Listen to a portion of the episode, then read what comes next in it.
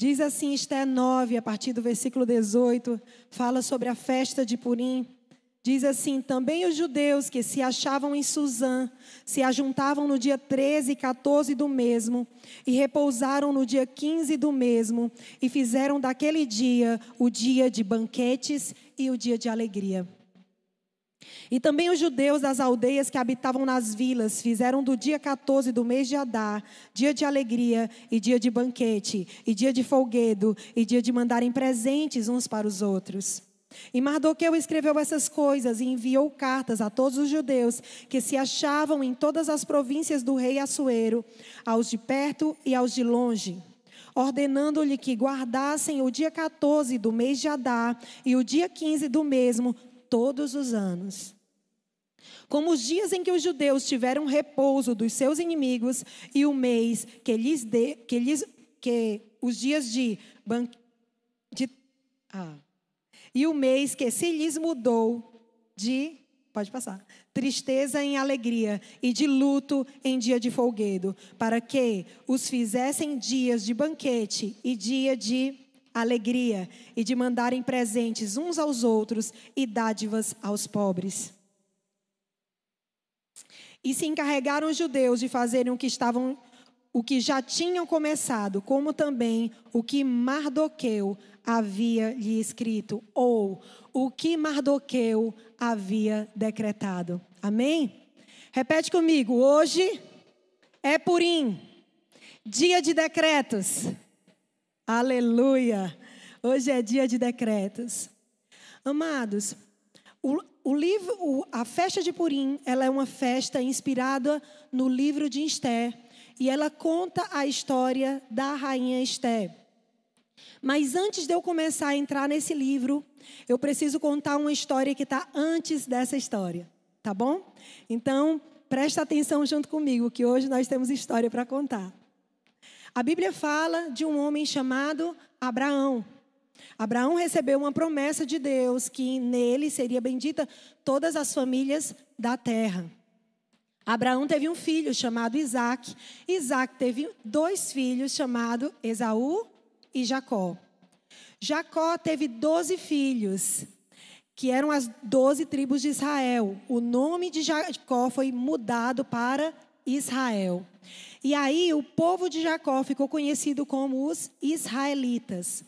Esaú, ele teve filhos e também teve netos, e um dos netos de Esaú se chamava Amaleque, aonde surgiu o povo chamado Amalequitas. Bom, vocês conhecem a história. O povo de Israel foi para o Egito, passou um tempo lá, depois Deus manda libertar o povo que estava lá escravo, através de Moisés. E quando o povo israelita estava passando no deserto, quando ele estava peregrinando pelo deserto, esse povo chamado Amalequita, esse povo atacou o povo israelita. Só que ele atacou de maneira covarde. Foi covardemente esse ataque. E então, Deus falou para Moisés que de geração em geração haveria uma guerra dos israelitas contra os amalequitas.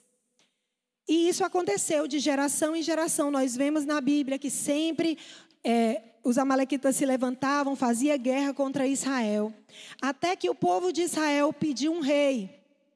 E Deus permitiu que eles tivessem um rei, um rei chamado Saul. Só que Deus deu uma instrução para Saul.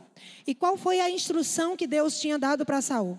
Deus falou: Saul, você agora é rei, tem autoridade sobre a sua vida, mas agora você precisa exterminar de vez esse povo que é inimigo dos israelitas, chamado o povo amalequita. E Saul subiu à guerra lutou contra os amalequitas, venceu os amalequitas, Deus deu vitória, mas ele não obedeceu os princípios, os comandos do Senhor. O que que ele fez? Ele trouxe de volta da guerra o rei dos amalequitas chamado Agag, e também bois e gados. Quando Samuel viu que ele que Saul tinha, não tinha matado o rei dos amalequitas, o rei Agago, Agag, ele ficou furioso. E ele disse para Saul: Saul, o que que o Senhor falou, Saul?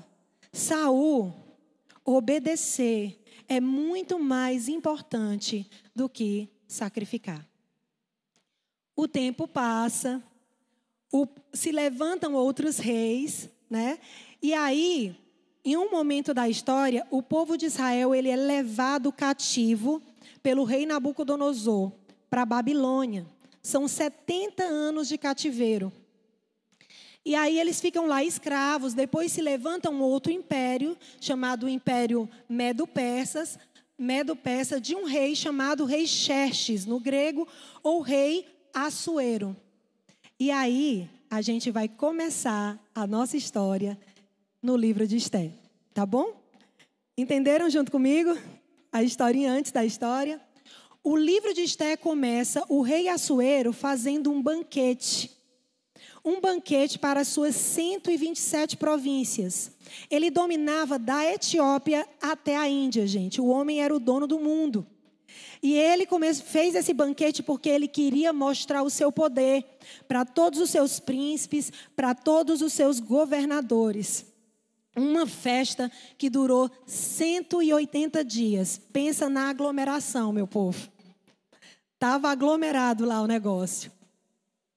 E aí, ele fez essa festa, ele queria mostrar para a sua província que não tinha nada a temer, que eles não se preocupassem com os gregos, que ele ainda continuava tendo autoridade, tendo poder. E no meio dessa festa, lembra que eles eram povos pagãos, tá bom? Ele estava lá com seus príncipes, com seus governadores, e eles começaram a beber. E aí vocês sabem como é a conversa de bebo, né? Como diz o cearense. Conversa que não tem futuro. Eles começaram a conversar e começou a sair a história quem era a mulher mais bonita do reino. Quem é a mulher mais bonita do reino? Aí um falou, é a minha. Aí o outro, é a minha. Aí o rei, ouvindo a história, disse o quê? Peraí. A mulher mais bonita é a rainha. E aí ele diz: Eu vou mostrar para vocês como a mulher mais bonita é a minha esposa, a rainha Vasti. E a rainha Vasti estava em um outro salão com as mulheres, né, fazendo uma festa também. E o rei manda chamar a rainha e diz: Olha, eu quero que a rainha venha na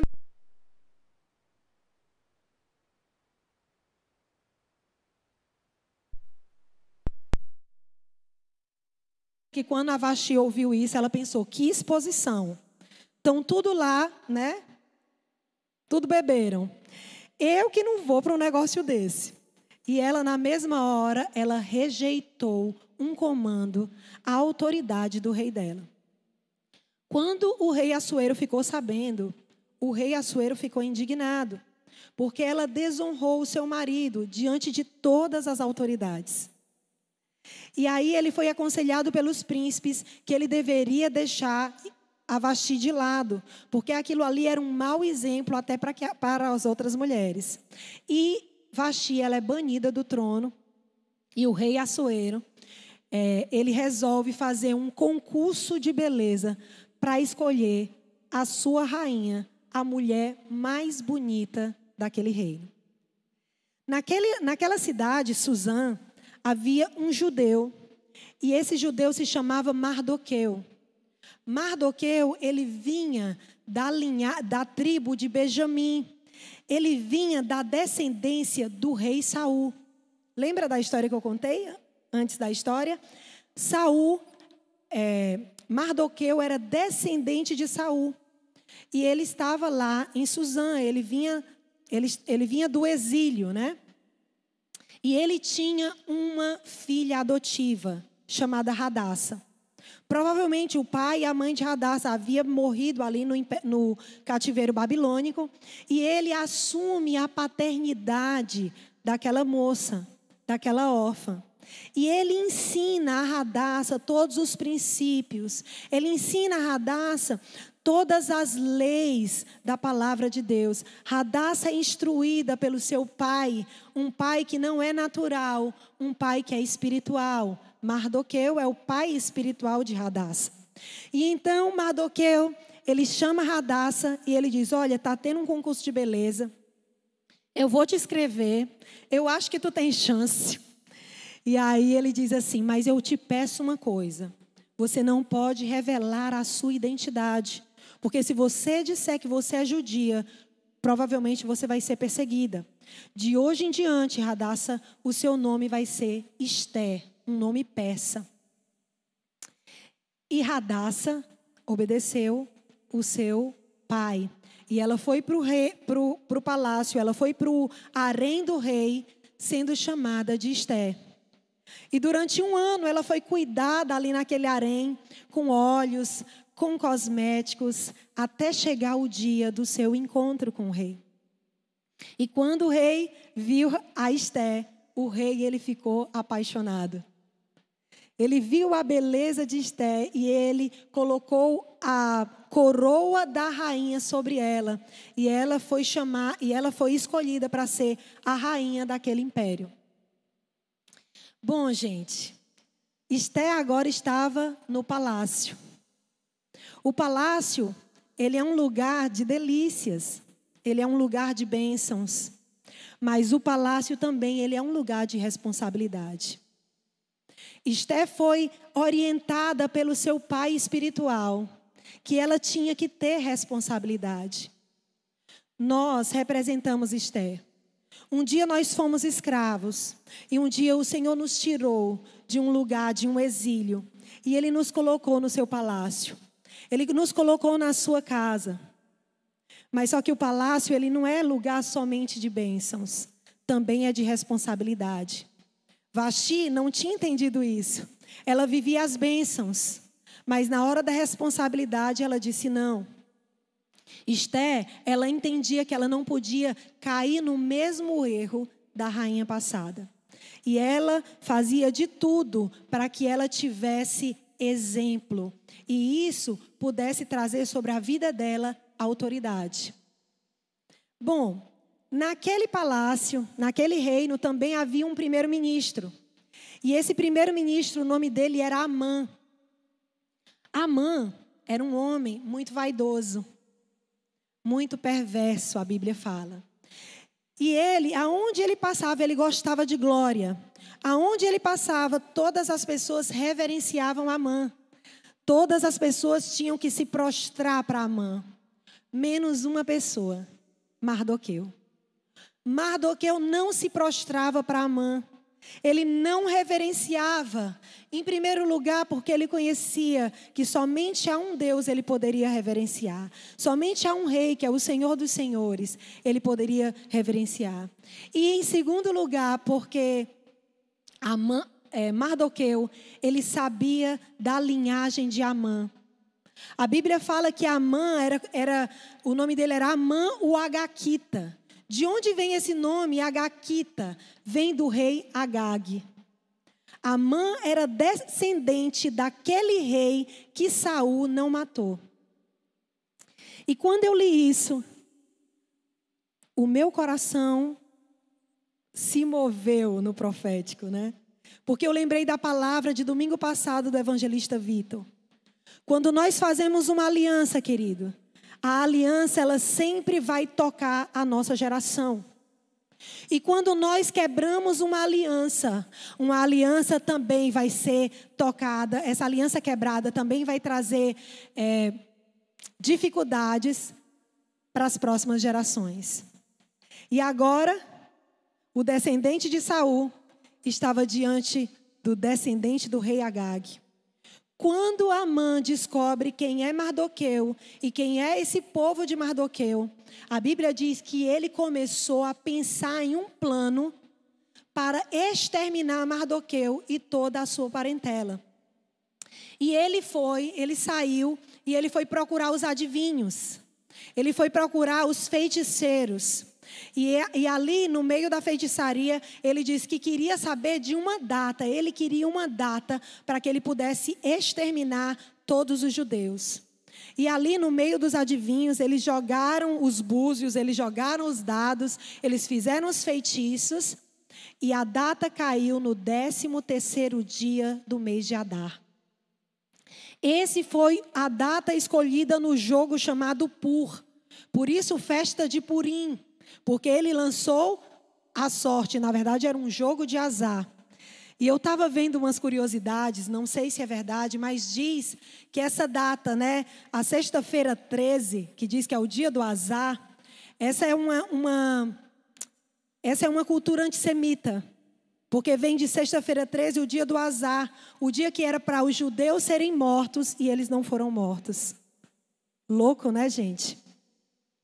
Então, é, Amã, ele descobre a data através da feitiçaria e ele vai até o rei e ele começa a persuadir o rei e ele diz assim: Rei, existe um povinho um povo que não é submisso ao Senhor, que não respeita as suas leis, que falam mal da realeza.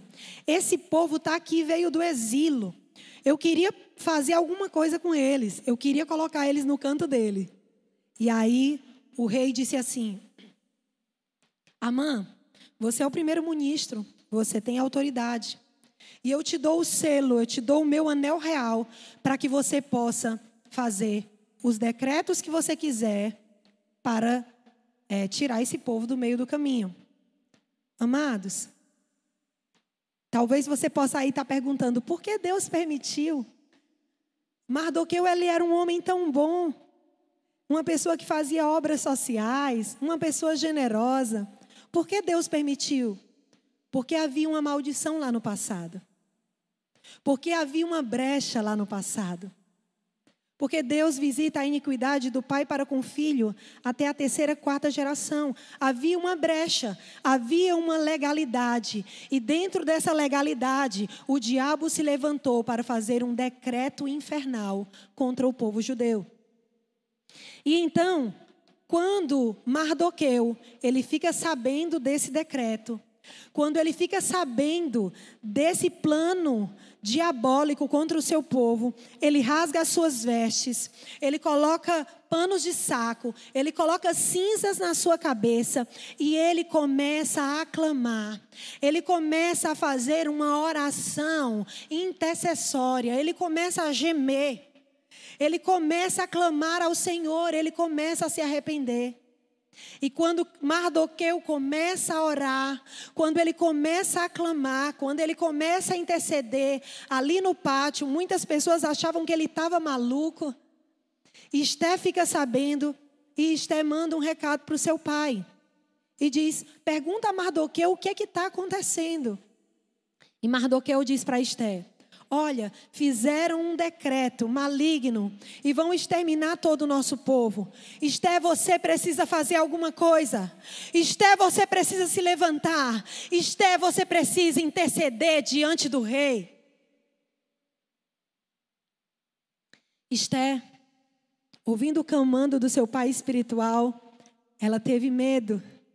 E ela disse: Mas pai, eu não posso fazer nada. Não agora. Faz mais de 30 dias que o rei não me chama na sua presença.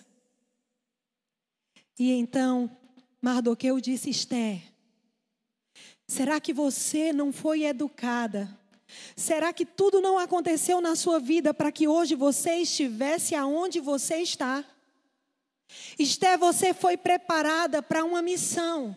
Esté, você foi preparada para um propósito. E se você fugir desse propósito, e se você fugir dessa, da sua missão, se você fugir do plano que Deus tem para a sua vida, eu quero dizer para você, Esté, que socorro e livramento vai vir de outra parte.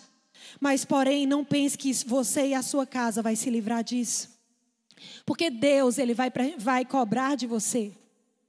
Você um dia vai ter que prestar conta diante de Deus. Amada igreja do Senhor Jesus. A Renata, ela começou hoje a nossa, o nosso culto falando: Nós somos a Esté do Senhor.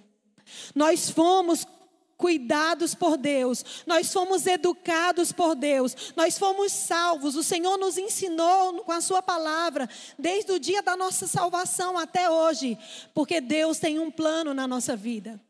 E esse é um tempo que nós precisamos nos levantar como igreja. Esse é um tempo que nós devemos assumir a nossa intercessão diante do Rei dos Reis e do Senhor dos Senhores. Essa é a nossa missão, esse é o nosso chamado. Nós não podemos nos acovardar. E ela mandou o um recado para o seu pai e disse: Diga a ele que jejue por três dias e três noites e, diga a Mardoqueu que ele jejue juntamente com todo o povo, e eu e as minhas servas, nós faremos o mesmo. E se tiver que morrer, então eu vou morrer por amor a essa causa, por amor ao meu Deus. Amém? Amados, Esté, ela é a noiva de Jesus. E a noiva de Jesus, ela segue todos os exemplos do noivo. Jesus um dia ele pagou um preço por mim e por você. Jesus um dia ele morreu por mim e por você. E hoje é tempo da noiva se levantar e ela pagar um preço. E se preciso for ela morrer em prol do, do, de um povo, ela precisa colocar a cabeça dela em jogo. Amém? E Esté jejuou. Esté se lavou. Esté se arrependeu. E Esté colocou as suas vestes celestiais. As vestes celestiais, amados, é a armadura espiritual da igreja. Esté se vestiu para a guerra. Ela colocou a couraça da justiça. Ela colocou o capacete da salvação. Ela pegou a sua espada, a espada do Espírito. Ela pegou o seu, o seu escudo da fé. Ela se vestiu, ela se calçou com o evangelho da verdade. E ela saiu. Saiu em direção ao reino. Saiu em direção ao rei. Sabe por quê, queridos? Porque ela sabia que ela não ia mais diante do seu esposo. Agora ela ia diante do rei dos Reis e do Senhor dos Senhores, aquele que inclina o coração do homem para onde ele quer. Esse é o nosso Deus. Você pode dar uma salva de palma para Jesus. Ele tem todo o poder. Aleluia. E Esté vai e adentra os portões do reino e se prostra diante do rei. E naquele momento, o rei olha para Esté e ele inclina o seu cetro em direção da Esté. Quando nós estamos diante do Senhor, do Rei dos Reis e do Senhor dos Senhores, o coração de Deus sempre vai se inclinar em nossa direção. E o rei olhou para Esté e disse: Esté, Esté, o que você deseja, Esté? Se você quiser pedir até a metade do meu reino, te será dado. O Rei dos Reis, o Senhor dos Senhores, quando nós entramos na presença dEle e quando o coração dele se inclina em nossa direção, ele diz: Cris, ele diz Gabi, ele diz Vitor, ele diz seu Carlão, ele diz Luzia, o que você quer? Pede-me, e eu darei a você a nação por herança, o confim da terra por tua possessão. Esse é o nosso Deus. Ele é tardio em irar-se, mas ele é bondoso. Ele é cheio de misericórdia. Ele é cheio de graça. Ele é aquele que muda a nossa sorte. E na presença do rei, Esther, ela diz: Meu rei, meu amado rei. Hoje eu vim a ti te convidar para que você se sente numa mesa comigo. Esté sabia o significado que é a mesa do banquete. A mesa do banquete é um lugar de aliança, queridos. É um lugar de partilha, é um lugar de intimidade. E ela disse: Vem comigo na mesa do banquete, meu rei. Mas convida a mãe. Por que, que ela disse isso? Porque a palavra diz: prepara-me uma mesa na presença dos meus inimigos. Aleluia! É na mesa do banquete que o Senhor nos honra, queridos. É na mesa do banquete que o nosso cálice é enchido, ele transborda. O Senhor faz a diferença daqueles que servem ao Senhor para aqueles que não servem o Senhor. E então, Amã o orgulhoso Amã quando ele fica sabendo que foi convidado para um banquete com a rainha, o coração dele se encheu de vaidade. Porque a mãe é aquele que se preocupa com títulos. A mãe é aquele que se preocupa com posição. A mãe é aquele que quer sentar nos primeiros lugares. Esse é a mãe. E então, a mãe foi junto com o rei e participou do banquete. Esté não falou nada. Ela só desfrutou da presença do rei. Ela só comeu na mesa com o rei. Ah, queridos, como diz a, a palavra, leva-me à sala do banquete e a sua bandeira, a bandeira que está sobre mim é o amor, e a bandeira que estava sobre Esté naquele momento era o amor, um amor ágape, um amor que não existe, um amor que sem dimensões. Era esse amor que estava dentro do coração dela, porque ela estava diante do Rei dos Reis e do Senhor dos Senhores. Esté termina o banquete e convida Amã e ao rei para um segundo banquete. Amã sai super vaidoso do primeiro banquete e quando ele passa pela, pela porta do palácio, ele vê Mardoqueu. Mardoqueu está à porta do palácio e o coração de Amã se enche de inveja. Amã chega na sua esposa e diz: Olha, eu tenho melhor, a melhor posição, eu tenho filhos, eu tenho dinheiro, eu tenho fama, eu tenho esposa, eu tenho tudo, mas nada me dá mais raiva do que olhar para Mardoqueu. Mardoqueu, a posição dele, provavelmente ele era apenas um oficial do rei, por isso ele ficava ali na porta. Amã era o primeiro ministro. Mardoqueu, ele só era um oficial. Mas, amados, a inveja é um sentimento tão horrível porque a inveja, ela não está preocupada em ser o outro. Ela quer que o outro não seja nada. Ela não quer simplesmente o que o outro tem, ela quer simplesmente que o outro não tenha. O coração de Amã era um coração invejoso. E a inveja e o orgulho tomaram conta do coração daquele homem. E a mulher dele disse: Prepara então uma forca e manda enforcar Mardoqueu. Amã gostou da ideia, foi é, para tentou conversar com o rei e nesse, nesse dia, nessa noite, o rei estava no seu quarto e ele não conseguia dormir. E ele pede para que alguém conte para ele as crônicas e alguém começa a ler e começaram a contar, né? as crônicas eram os registros do que já tinha acontecido no reino. E lá nesse registro havia uma história aonde o Mardoqueu, o judeu Mardoqueu, havia é, livrado o rei de morte. Havia dois oficiais que estavam tramando a morte do rei. E fielmente Mardoqueu se posiciona, manda um recado para Esté e o rei é livrado de morte. E aí, Mardoqueu, o rei Assuero, diz assim: Mas o que que fizeram para esse homem? Esse homem me salvou a vida. E disseram: Não fizeram nada. Ele não foi honrado. E o rei disse: Procure quem está lá no pátio. E a mãe estava no pátio. A mãe entra na presença do rei. E aí o rei diz: Amã, me dê um conselho. O que é que é preciso fazer para um homem que o rei quer honrar? O que o rei pode fazer para honrar um homem? E aí a mãe, pensando que estava falando sobre ele, ele diz assim: Olha, coloque a túnica do rei sobre ele.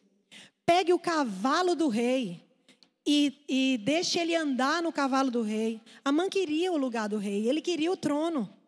E ele disse: chama um príncipe, alguém de muita autoridade, para que ele possa gritar pelas ruas, pela pra, pelas praças e diga: assim é que se faz com o homem que deu, o, o homem que o rei quer honrar. Quando Assuero ouviu isso, ele disse: Que ideia genial, Amã! Eu quero que você faça isso amanhã de manhã com o judeu Mardoqueu. Dê uma risada aí na cara do diabo, por favor. Faça assim, ó.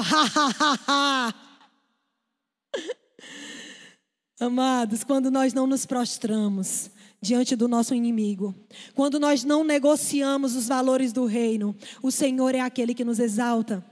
Nós não precisamos fazer nada. O Senhor é aquele que nos exalta. Ele nos exalta na presença dos nossos inimigos. Ele coloca um, um, um freio na boca. Ele coloca um anzol no nariz. E o diabo, o inimigo, ele tem que retroceder. Aleluia. E então chega o segundo banquete. E no segundo banquete, acredito que a mãe estava murcho nesse banquete, né? O rei olha para Esté mais uma vez e diz: Esté, minha rainha, você ainda não disse o que você queria. Pede até a metade do meu reino e eu vou te dar. E Esté disse assim: Meu rei, eu venho diante de ti para pedir por graça e por misericórdia, porque eu e o meu povo fomos perseguidos e hoje existe um decreto de morte contra mim e a minha casa. Quando o rei ouviu isso, ele disse: Mas quem teve a ousadia de se levantar contra a casa da rainha? E a rainha disse: Na verdade, meu nome não é Esther, meu nome é Radassa. E eu sou judia. Ela revela a sua identidade diante do rei. E ela diz: E o meu inimigo é Amã, esse perverso. E quando o rei ouviu a rainha Esther falando, ele ficou perturbado, ele sai para pensar, ele ficou confuso. O Amã tenta consertar a situação, ele tenta resolver, mas ele não consegue. Então ele volta para falar com a rainha e a Bíblia diz que ele tenta violentar a rainha. Talvez ele olhou para ela e começou a desprezar porque ela era uma judia. O rei entra no quarto e ele pega a mão sobre a rainha. Ele tira ele do, de cima da sua noiva. Ele tira as garras do inimigo. Ele tira as patas do inimigo de cima da noiva. Aleluia. E ele diz assim: que a mão seja morto. Um dos oficiais disse: ele levantou uma forca. Ele levantou uma forca contra o judeu Mardoqueu. E aí o rei diz que Amã seja enforcado na sua própria forca. Aleluia! Aquele que abre uma cova para um filho de Deus, ele cai dentro dela, querido. Ele cai dentro dela. Mardoqueu foi morto, mas um decreto ainda existia. Um decreto ainda existia. E na lei dos medo-persas, um decreto não podia ser revogado. Pastor Alessandro, o que é um decreto? Hoje nós estamos falando tanto de decreto na nossa geração, na nossa temporada, nos nossos tempos. Decreto é uma lei que vem de uma autoridade, é uma lei que vem de um governo e uma lei que tem que ser cumprida. E aí a rainha Estela clama e ela diz: Rei, me ajuda, revoga esse, esse decreto. E ele diz: Eu não posso. Na lei dos medo-persas, é impossível, não se pode, depois que a palavra do rei sai, não se pode voltar atrás. Aí ele diz: Mas, Rainha Esther, eu dou a você o meu anel real. Eu dou a você o meu anel selo, para que você, junto com Mardoqueu, você faça novos decretos. E ele chamou Mardoqueu e ele disse: Mardoqueu, eu dou para você autoridade sobre a casa, toda a autoridade que sobre a casa de Amã. Tudo que era de Amã agora vem para as tuas mãos. Amados, quando Jesus morreu na cruz do Calvário por mim e por você, e quando ele ressuscitou, ele foi até o inferno fazer o quê? Ele foi pegar a chave da casa do inimigo e ele trouxe a chave e deu para a igreja, aleluia. O rei deu a chave na mão de Mardoqueu e ele deu o anel na mão de Esté, isso significa que a igreja intercessora, a igreja que se levanta em clamor, em oração, é uma igreja guerreira e é uma igreja que vence, é uma igreja que tem vitória, em nome de Jesus. Esté e Mardoqueu, eles começam a escrever novos decretos. Decretos levantando o povo, posicionando o povo para que eles pudessem lutar. Amados, eu e você, nós somos também uma autoridade. Jesus, ele trouxe autoridade sobre a nossa vida e hoje eu e você, nós somos reis e sacerdotes. O que você está querendo dizer, pastor Alessandra? Eu quero dizer para você que nós temos também o anel celestial, nós temos o anel selo e nós temos autoridade para ouvir dos céus os decretos celestiais e nós proclamarmos nessa terra. É tempo de decreto. É tempo de Esther se levantar e proclamar aquilo que a palavra diz. Existe um decreto infernal na nossa geração. É coronavírus, é pandemia, é isolamento. As pessoas falam que a economia não vai aguentar. São tantos decretos infernais. Ei, mas Deus preparou a mim e a você. Ele preparou a mim e a você na década do decreto. Lembram? A profeta Fernanda falou sobre isso. Quando começou 2020, iniciou a década do decreto. Nós não sabíamos que nós íamos passar por coronavírus. Nós não sabíamos que as coisas iam fechar. Nós não sabíamos que as nossas autoridades teriam que, por uma força maior, fechar toda a cidade. Mas nós somos aqueles que temos a palavra certa na nossa boca. E hoje eu e você nós precisamos decretar. Hoje eu e você nós precisamos proclamar, nós precisamos anunciar, nós precisamos anunciar sobre a nossa família, nós precisamos anunciar sobre a nossa saúde, nós precisamos anunciar sobre a nossa casa. Amém? Sobre a nossa igreja e nós precisamos declarar, profetizar a vitória do povo de Deus. Esté e Mardoqueu escreveram os decretos proclamaram os decretos. E no décimo terceiro dia de Adá, aquele dia que era o dia do azar, aquele dia que era o dia do holocausto, o, o dia da morte, o dia da tristeza, o dia da derrota, ficou conhecido como o dia da salvação.